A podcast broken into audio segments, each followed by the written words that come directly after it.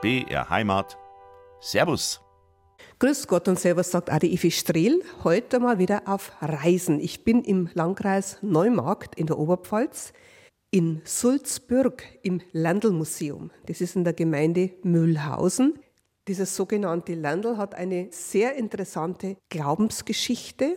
Ich bin jetzt verabredet mit dem Museumsleiter vom Landl-Museum, mit Ludwig Schiller. Grüß Gott, Herr Schiller, und vielen Dank, dass Sie sich für uns Zeit nehmen. Grüß Gott und herzlich willkommen hier im Landl-Museum.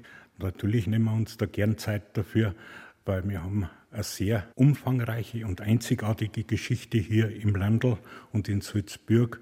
Und um das den Menschen näher zu bringen, machen wir das natürlich sehr gerne.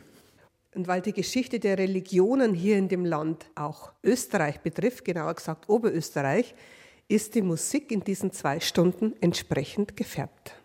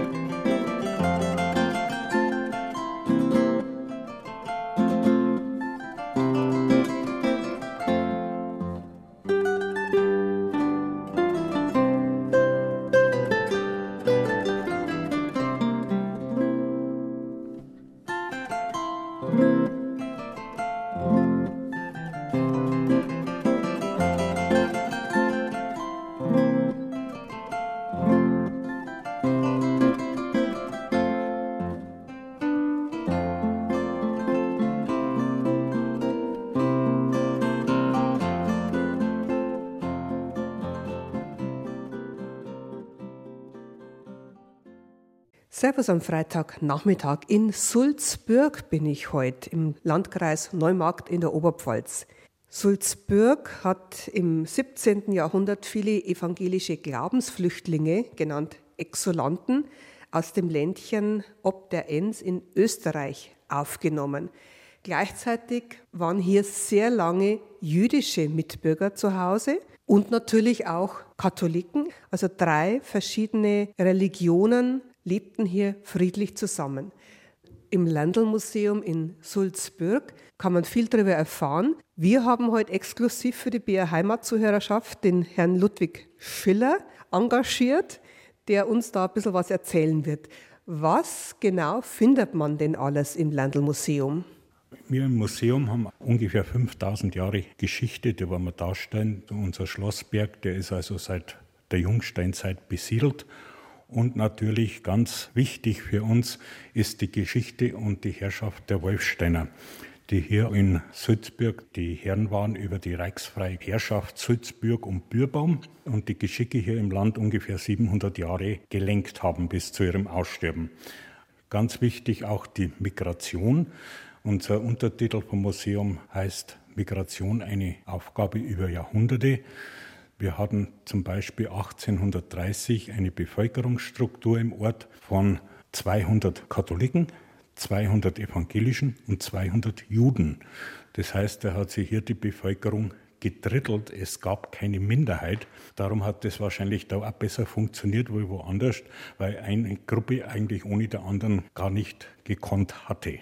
Das Gebäude, in dem wir uns befinden, oder das Landlmuseum ist, es war das ehemalige protestantische Schulhaus. Und wir haben natürlich neben der Darstellung der Wolfsteiner und der drei Glaubensrichtungen, die es in Sulzburg gegeben hat, auch dann Ausstellungen wie Schulzimmer und Werkstätten und sonst dergleichen, vor allem aus dem 19. Jahrhundert. Herr Schiller, Sie haben mir angeboten, dass Sie einen kleinen Rundgang mit mir machen, mit meinem Mikrofon vor der Nase sozusagen. Wo fangen wir denn an? Wir fangen an im ersten Stock in unserem Teil der Heimatgeschichte, wo also die Wolfsteiner dargestellt sind und auch die Jungsteinzeit, Bronzezeit, bis dann zu den Glaubensrichtungen der Migration mit Juden, Katholiken und Evangelischen im Ländl.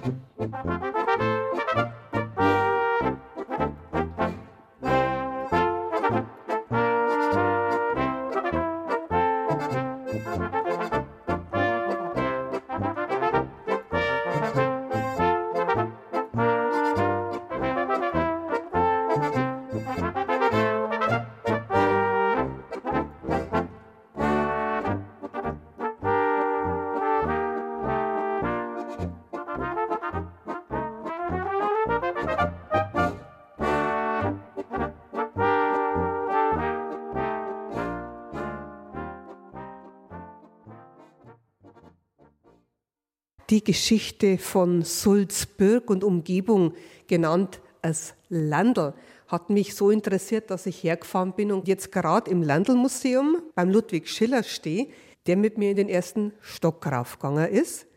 Herr Schiller, Sie haben vorhin schon erwähnt, die Wolfsteiner. Jetzt für unsere Zuhörerschaft, wer waren denn die Wolfsteiner? Wenn man die Wolfsteiner hört, denkt man zuerst einmal an Neumarkt.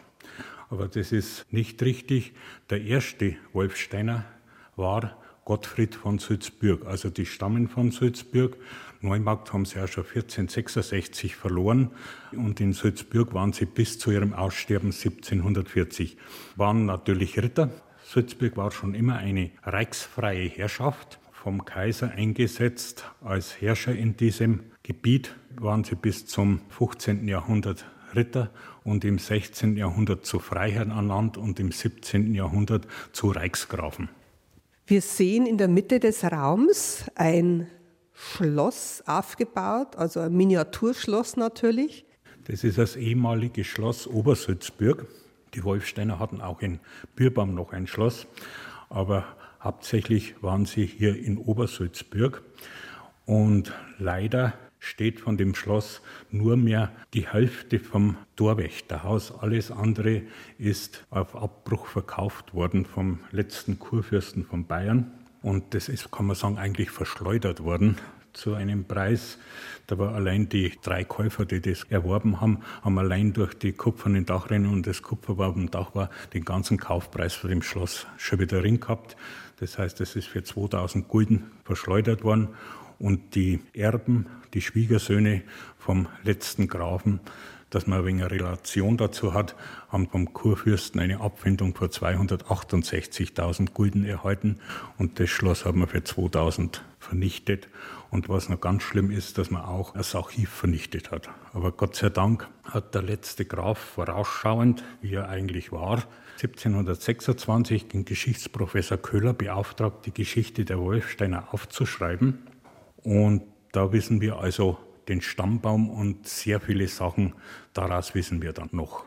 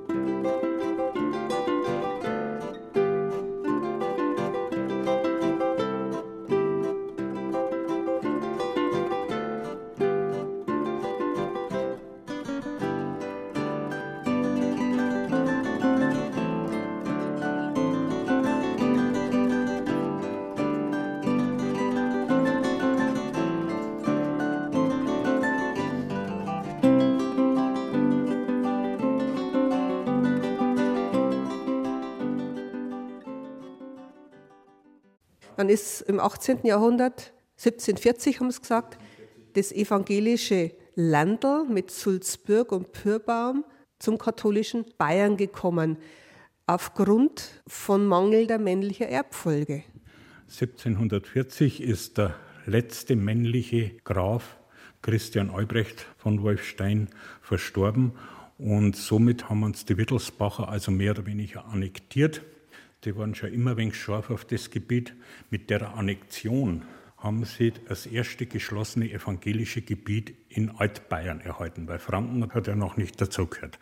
Also das evangelische Landl war ein Dorn in den Augen der katholischen Wittelsbacher, dass sie nach der Reformation möglichst alles wieder unter ihre Kontrolle und dann natürlich auch unter der katholischen Herrschaft haben. Und plötzlich bietet sich denen die Chance, dass sie diesen, sag jetzt einmal, diesen Stachel dieses evangelische Land übernehmen können. In der Zeit 1740 gab es hier nur evangelische Christen und Juden. Und wie ist es dann weitergegangen, als die Wittelsbacher die Herrschaft übernommen haben? Gut, vielleicht dazu, die Wolfsteiner und die Wittelsbacher haben sich also nie vertragen. Die Wolfsteiner haben sich immer mehr Richtung Franken orientiert als wie an Wittelsbach. Und wie das Gebiet von uns annektiert worden ist, also unsere Herrschaft hier, war alles evangelisch, wie Sie schon gesagt haben. Es gab nur eine einzige katholische Familie und das war die Familie des Henkers. Den hat man als unehrenhaftes Gewerbe die Religionsfreiheit gewährt in der ganzen Grafschaft. Und die Wittelsbacher versuchten dies natürlich zu rekatholisieren. Haben dann, was heute der katholische Pfarrhof ist auf dem Schlossberg haben das gebaut als kleines Hospiz und kleines Kloster, haben dort Kapuzinermönche raufgesetzt, die also in diesem Landl missionieren sollten oder rekatholisieren sollten. Ist aber nur bei zwei Familien geglückt und auch nur gegen eine lebenslange Leibrente. Also die Überzeugung ist da auch im Hintergrund gestanden. Es war also nicht sehr erfolgreich.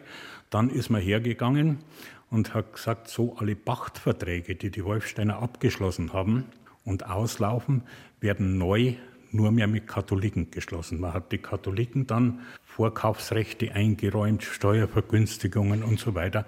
Und so sind die Katholiken dann in diesem Gebiet wieder mehr geworden, bis man dann 1830 die Konstellation gehabt hat, dass sich die Glaubensgruppen gedrittelt haben.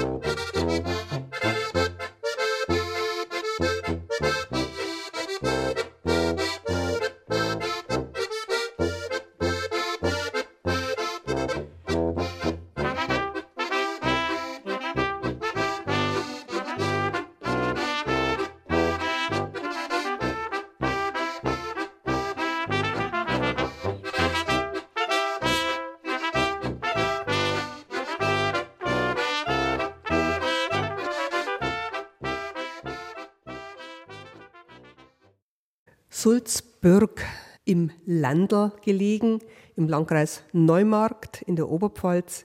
Herr Schiller, wir haben jetzt schon gehört von der wechselvollen Konfessionsgeschichte auch des Landals. Es gibt hier im Ort Sulzbürg auch drei Friedhöfe, einen evangelischen, einen katholischen und einen jüdischen. Eigentlich sind es vier. Es gibt noch einen aufgelassenen Friedhof in Leonhards Friedhof.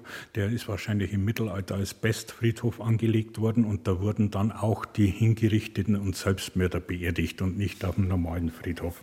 Aber besonders ist die Geschichte eigentlich vom katholischen Friedhof hinter der evangelischen Kirche wie die Wittelsbacher hier mehr Katholiken angesiedelt haben und die Witwe vom letzten Grafen 1756 verstorben ist, diese hatte nämlich das Recht, in der Schlosskirche ihre Gottesdienste abzuhalten.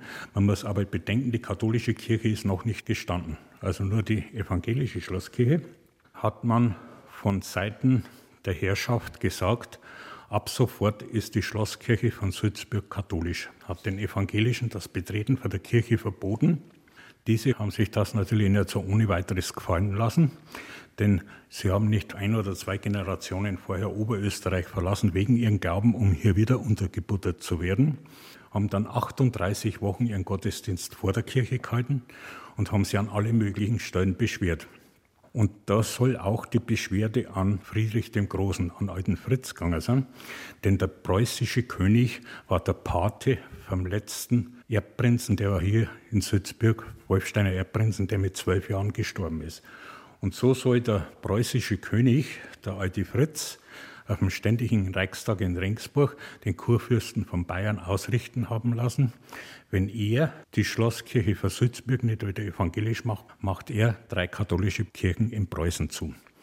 Die Wittelsbacher hatten natürlich den Friedhof schon hinter der evangelischen Kirche angelegt, baute dann gegenüber die katholische Kirche, aber der katholische Friedhof ist bis heute hinter der evangelischen Kirche geblieben.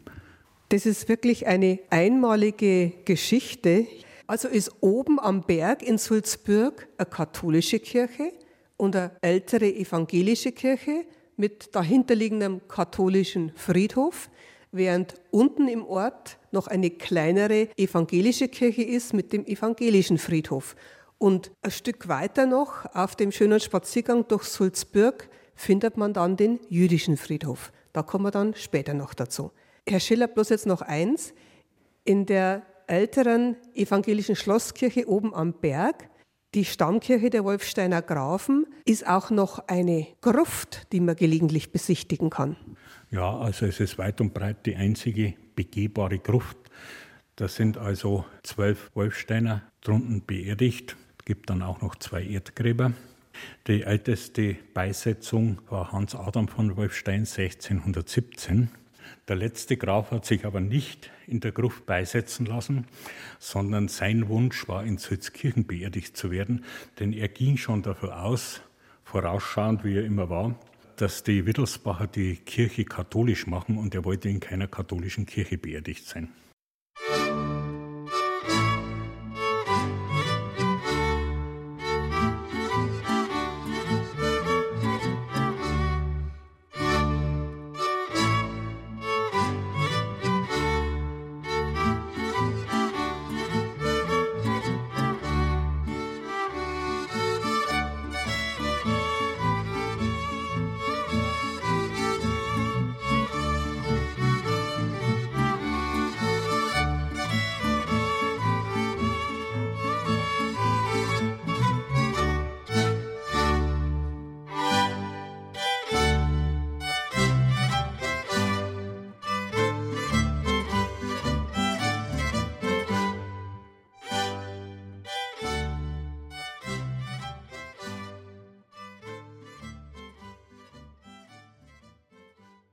wir haben vorhin davon gesprochen, dass der preußische König sich eingesetzt hat für die Evangelischen.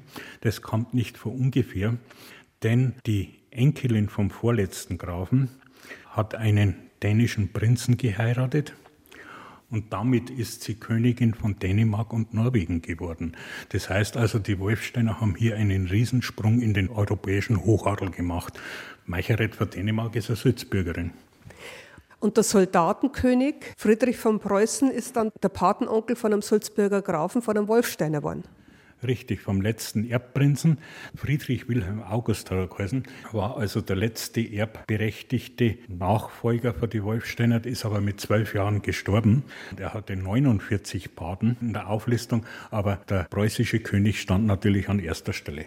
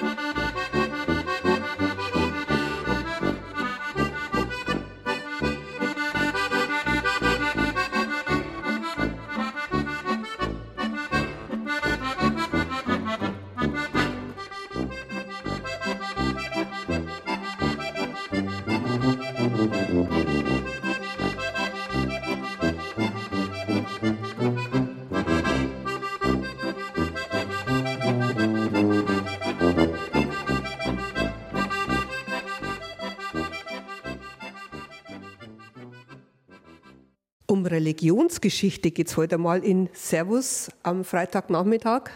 Die wechselvolle Geschichte von Sulzbürg im Ländchen, im jetzigen Landkreis Neumarkt in der Oberpfalz.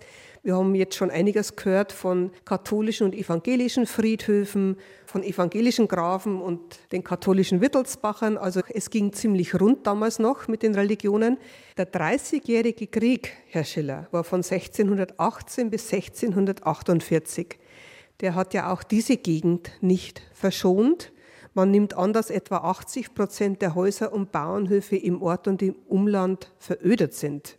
Der Freiherr, der Wolfsteiner selbst hat Schlossbrand und Gefangennahme erlebt, steht in der Chronik.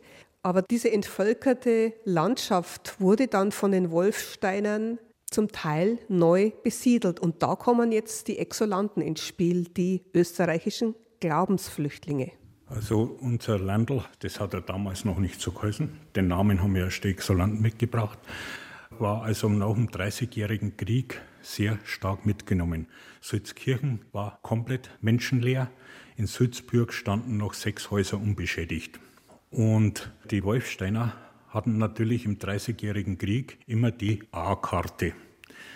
Es war kaiserliches Gebiet, der Kaiser war katholisch, aber die Wolfsteiner waren evangelisch. Also egal wer gekommen ist, hat immer gebrandschatzt oder die Leute ermordet. Und die Wolfsteiner haben also dann Exolanten, wahrscheinlich wurden sie direkt angeworben, hier im Landl wieder angesiedelt. Jeder von den Exolanten hat natürlich einen Bauernhof erhalten. Es wurden Handwerker wieder angesiedelt. Herr Schiller, bloß eine Verständnisfrage. Was versteht man genau unter Exolanten und woher genau kamen diese evangelischen Glaubensflüchtlinge, hieß man sie damals? Unsere evangelischen Vorfahren stammen also in erster Linie aus Oberösterreich, aus dem Land ob der Enz, aus Mühlviertel, Waldviertel, also alles in der Gegend von Böhmen über Linz runter bis in die Alpen. Und warum mussten die 1658 ihre Heimat verlassen? Ihre Heimat haben es eigentlich die meisten schon vorher verlassen und da kommen wieder die Wittelsbacher ins Spiel. Denn Österreich war 1620 zu 98 Prozent evangelisch. Und das Erzherzogtum Land ob der Enns wurde an die Wittelsbacher verpfändet. Die bayerischen Wittelsbacher setzten einen Statthalter ein, den Adam Graf von Herpersdorf. Natürlich versuchten sie es möglichst viel aus dem Land herauszuholen mit erhöhten Steuern und so weiter. Und 1625 haben sie dann gesagt, so und jetzt machen wir es katholisch. Dann haben wir die evangelischen Pfarrer, der Funkhaut, kann man sagen, hat katholische eingesetzt. So wurde im österreichischen Land ab der Enz in einem Ort zum Beispiel ein Pfarrer eingesetzt, der nicht einmal Deutsch konnte. Und das ließen sich also die Bewohner nicht gefallen, belagerten dann das Schloss vom Verwalter. Das war also eine Spontanaktion. Der Graf von Herpersdorf ließ dann ausrichten, also wenn sie die Belagerung aufgeben, dann lässt er Gnade walten. Natürlich musste die Belagerung aufgegeben werden, weil man nicht dementsprechend organisiert war. Aber Herpersdorf kam trotzdem mit seinen Soldaten. Er trieb dann zwischen Frankenburg und Völklermarkt, ließ er 6500 Personen ungefähr zusammentreiben auf dem berühmten Haushammerfeld und ließ dann diejenigen rausholen, von denen er dachte, das sind an dieser Belagerung beteiligt gewesen oder hatten in den Ortschaften etwas zu sagen. Es waren dann 38 Personen und die hat er dann zum Tode verurteilt. Zwei sind dann noch durch Fürsprache freigekommen und da man ihn erinnert hat, dass er eigentlich Gnade versprochen hat, hat er die Hälfte begnadigt. Die Hälfte von wem? Von den 36 zum Tode verurteilten. Und das lief dann so ab, unter der Linde auf dem Haushammerfeld mussten immer zwei gegeneinander würfeln. Der mit den niedrigeren Augenzahlen wurde gehängt und der andere konnte gehen. Das ging in die Geschichte eigentlich ein als Frankenburger Würfelspiel. Der ursprüngliche Name ist das Blutgericht vom Haushammerfeld, aber das hat die katholische Kirche verboten, darum hat man das ein wenig verniedlicht in Frankenburger Würfelspiel, dieses Trauma. Und die, auf der Linde keinen Platz mehr fanden zum Hängen, die wurden also auf die evangelischen Kirchtürme in der umliegenden Gegend aufgehängt. Eine grausame Religionsgeschichte war das in dem Fall. Herr Schiller, vielen Dank für diese Schilderung. Ich treffe dann später noch den Helmut Enzenberger aus diesem jetzt katholischen Ländchen ob der Enz in Österreich kommt und jetzt in guter Ökumene als Katholik mit den Evangelischen in Sulzburg friedlich zusammenlebt. Die Geschichte hat sich zum Guten gewandt, auch wenn es lang gedauert hat.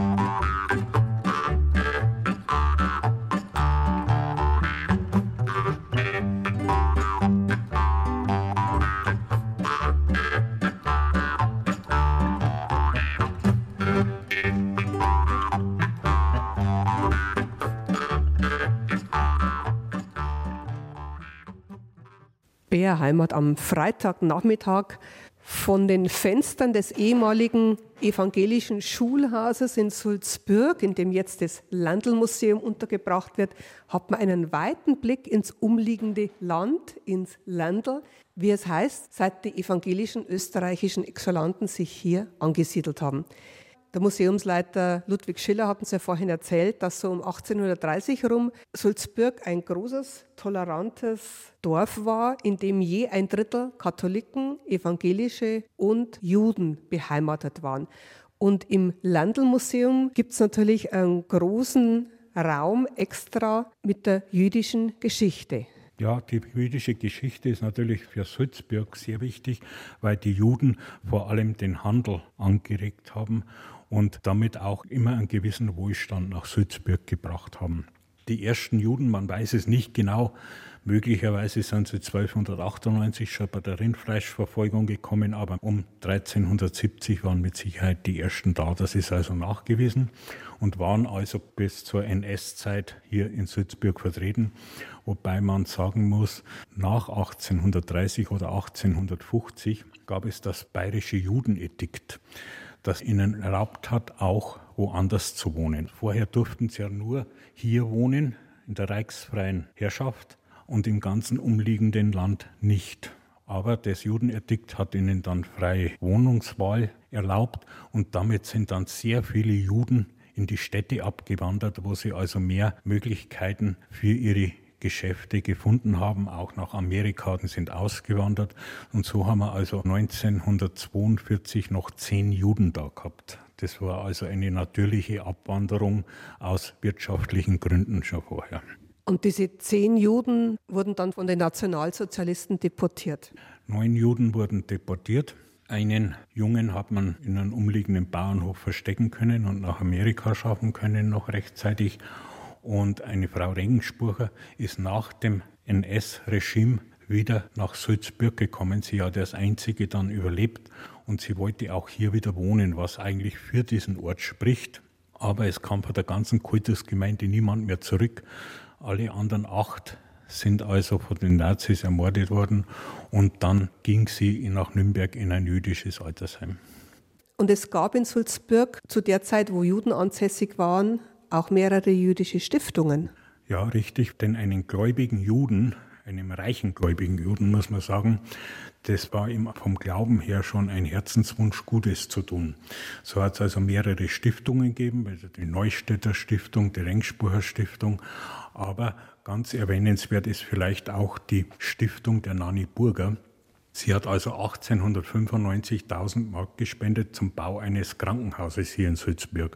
Das Krankenhaus wurde dann gebaut, aber in der Stiftungsurkunde ist extra erwähnt, wenn das Krankenhaus nicht innerhalb von zehn Jahren gebaut wird, wird der Zins von dem Geld an die Armen im Ort verteilt ohne Ansehen der Konfession. Und das war bei uns 1895, war man woanders in den 70er und 80er Jahren noch nicht so weit. Also eine gute, große, überkonfessionelle Gemeinschaft war hier im 19. Jahrhundert in Sulzburg, im Ländchen, wie es dann geheißen hat. Und diese Toleranz, das machte natürlich in jüdischen Kreisen nicht nur deutschlandweit auch die Runde. Ja, so gibt es zum Beispiel einen Reisebericht in der streng jüdischen orthodoxen Zeitschrift Der Israelit von 1898, in dem Sulzburg als sommerfrische Ort für einen gläubigen Juden extra empfohlen wird, weil hier alles da ist, was ein gläubiger Jude zum Leben braucht, vom Koscher-Essen über Synagoge, Mikwe und so weiter. Und das Besondere auch in dem Artikel ist, was immer wieder in jüdischen Quellen hervorgehoben ist, dass Antisemitismus hier ein Fremdwort ist.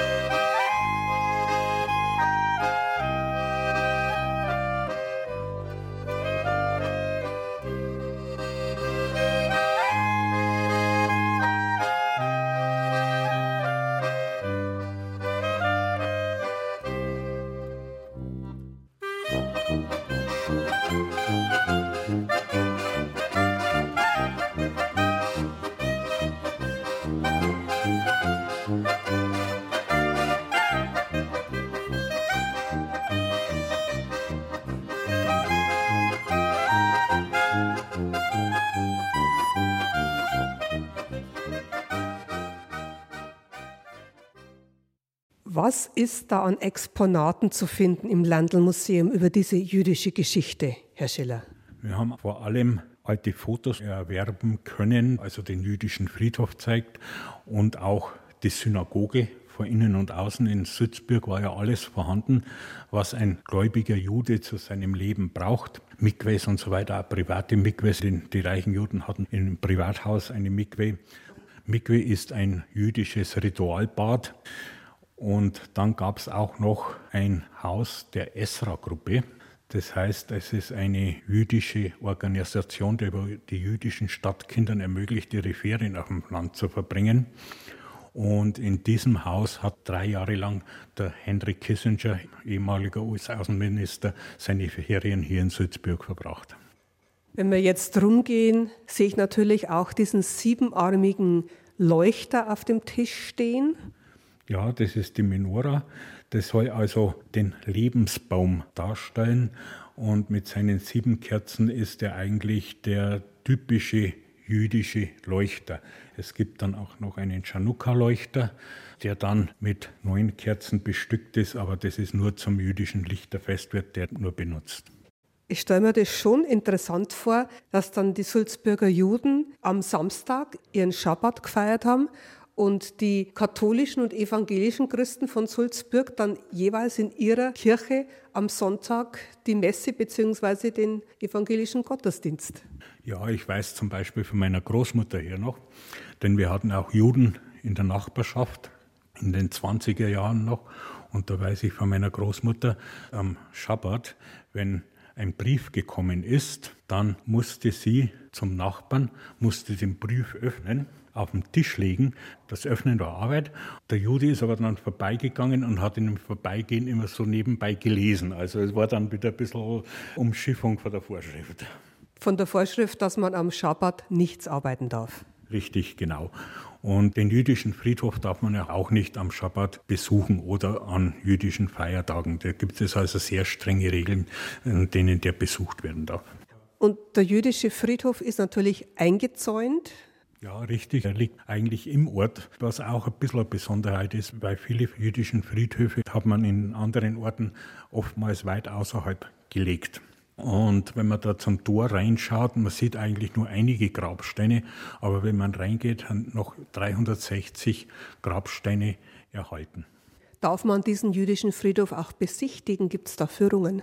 Man kann im Landl-Museum zum Beispiel eine Führung ausmachen. Man kann ihn auch alleine besuchen. Oberhalb vom Friedhof im Haus vom Herrn Lemnitzer, der hat also einen Schlüssel und der gibt den zu den möglichen Besuchszeiten gerne her. Was sehen wir noch alles in diesem Raum, wo es um die jüdische Geschichte von Sulzburg geht? Ja, wir haben also auch versucht, dass wir Sachen hier ausstellen, die die Zusammenarbeit zwischen den Konfessionen darstellt. Das wird vor allem in jüdischen Quellen hervorgehoben, wie hervorragend hier die Konfessionen miteinander arbeiten. Hier haben wir zum Beispiel in Stürmer, da haben wir einen Auszug, da war also die Sulzbürger als Judenknechte bezeichnet werden, weil sie einfach mit den Juden ein besseres Verhältnis hatten. Der Stürmer war die Zeitschrift der Nationalsozialisten. Richtig, das war die Hetzzeitschrift vom Streicher. Was auch eine besondere Familie war in Sulzburg, war die Familie Goldschmidt. Die hatte also in Sulzburg einen Eisenwarenhandel, zog dann 1869 nach dem bayerischen Judenedikt nach Neumarkt, gründete dort eine Ofenfabrik und dann später die Expresswerke. Die größte Fahrradfabrik des Kontinentes war das damals und die hat dann später fusioniert mit Victoria und DKW und daraus sind eigentlich die Herkuleswerke entstanden.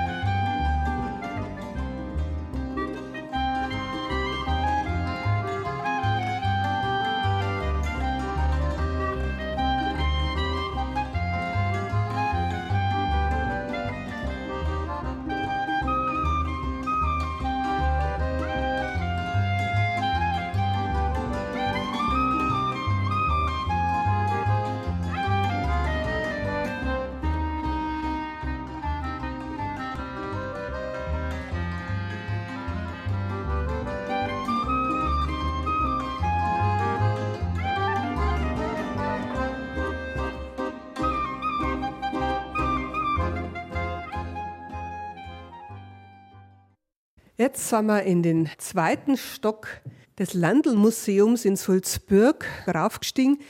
Da ist so eine Art Heimatmuseum.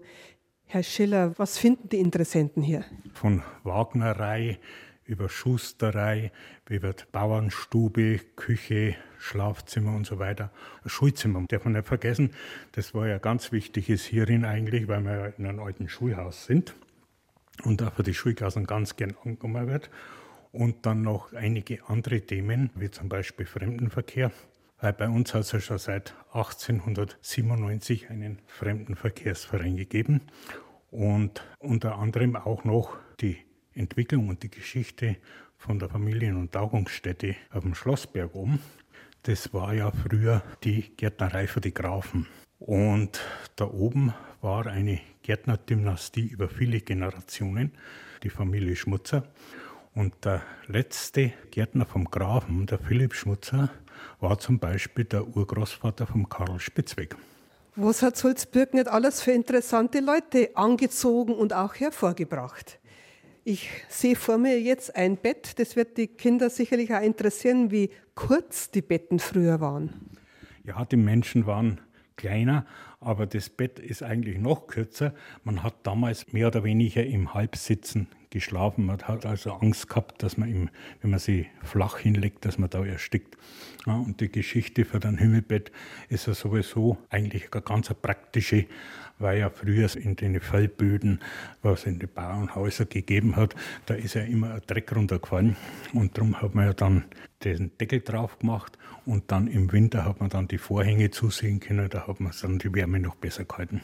Und dieser Himmel vom Himmelbett hat auch noch eine andere Bedeutung gehabt, Herr Schiller. Die kennen wir heute und äh, auf die hohe Kante legen. Da kommt also der Ursprung her, auf die hohe Kante zu legen. Da hat man früher dann seine Ersparnisse draufgelegt. Also eine gute Empfehlung für den nächsten Samstag- oder Sonntagsausflug mit Kindern des Landl Museum in Sulzbürg in der Gemeinde Mühlhausen im Landkreis Neumarkt in der Oberpfalz.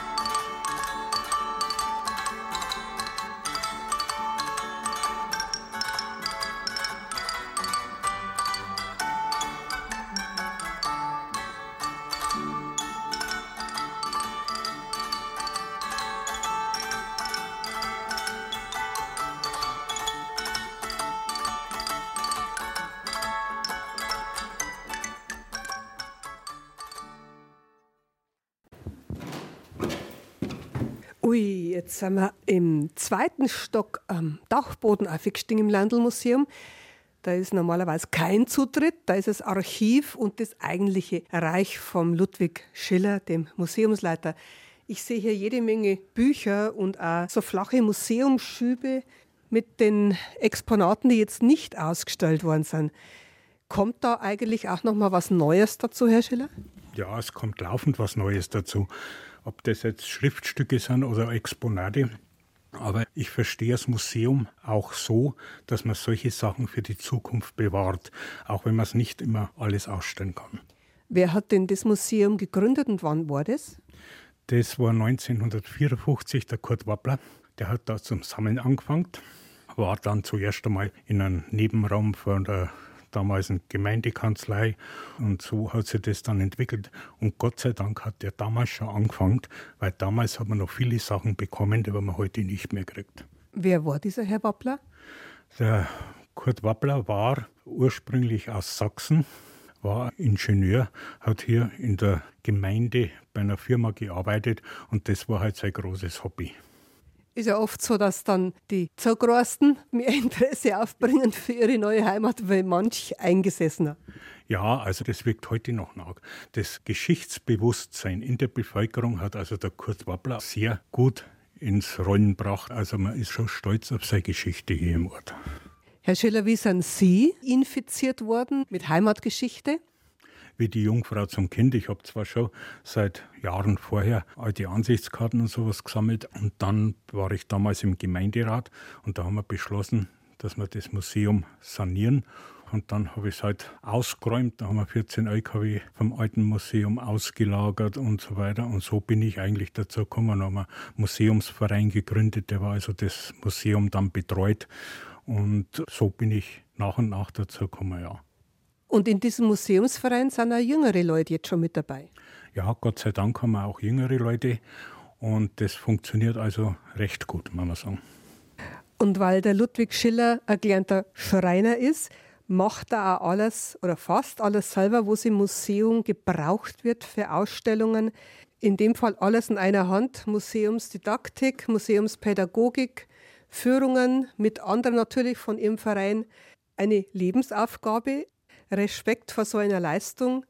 Jede Gemeinde kann froh sein, wenn sich Menschen dafür ehrenamtlich engagieren. Die Gemeinde Mühlhausen zu der Sulzburg gehört, da ist der Gemeinderat schon interessiert dran an der Bewahrung der Geschichte, oder? Ja, und vor allem der Bürgermeister hat für diese Sachen auch ein Gefühl. Wir sind also noch nicht fertig hier. Momentan wird die ehemalige Raiffeisenbank umgebaut.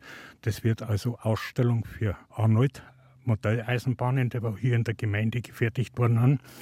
Und dann kriegen wir nochmal ein Ausstellungsgebäude im Garten des Landlmuseums mit Laubhütte und so weiter, Bauerngarten dazu, eine Scheune gehört auch noch dazu. Da werden wir auch noch dementsprechend umgestalten wollen, dass wir dann die Berufe mit ausstellt, die wir jetzt noch nicht ausstellen können. Also wir haben noch jede Menge vor. Und mit Laubhütte meinen Sie natürlich etwas zu der jüdischen Geschichte? Ja, richtig, da gibt es das Laubhüttenfest. Da muss dann das Dach von der Laubhütte durchsichtig sein, so wie man die einfachen Hütten damals 40 Jahre durch die Wüste gebaut hat. Ich habe vorhin schon erwähnt, Herr Schiller, hier in Sulzburg ist es ziemlich bergig. Auch das Museum hat viele Treppen. Aber Sie haben sogar einen Aufzug eingebaut, damit auch Rollstuhlfahrern die Besichtigung ermöglicht wird. Ja, das ist also kein Problem. Also wir sind im ganzen Ausstellungsbereich barrierefrei.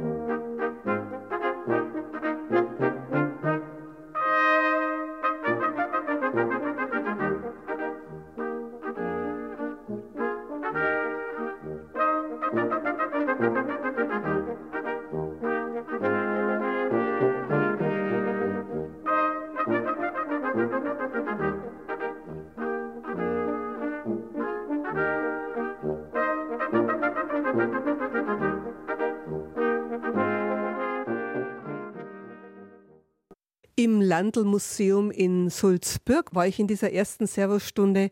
Ludwig Schiller ist der Museumsleiter und hat uns einiges erzählt über diese Geschichte, vor allem auch über die sehr interessante Religionsgeschichte des Landls, wie die österreichischen Glaubensflüchtlinge, die Exolanten, das Gebiet dann hier genannt haben, weil sie vom Land ob der Enz gekommen sind. Das Landl-Museum kann man natürlich auch besichtigen. Am Wochenende ist es geöffnet. In der nächsten Stunde treffe ich mich mit Helmut Enzenberger und Pfarrer Konrad Schornbaum. Helmut Enzenberger ist ein katholischer Religionspädagoge, der vom Land ob der Enz nach Sulzburg gezogen ist. Und Konrad Schornbaum ist seit einigen Jahren der evangelische Pfarrer hier in der Gemeinde. Das Trio Collegio aus Neumarkt spielt uns rüber zu den Feriennachrichten und die Ifi Strehl wird sich freuen, wenn Sie in der nächsten Stunde auch noch Zeit für dieses interessante Thema hätten.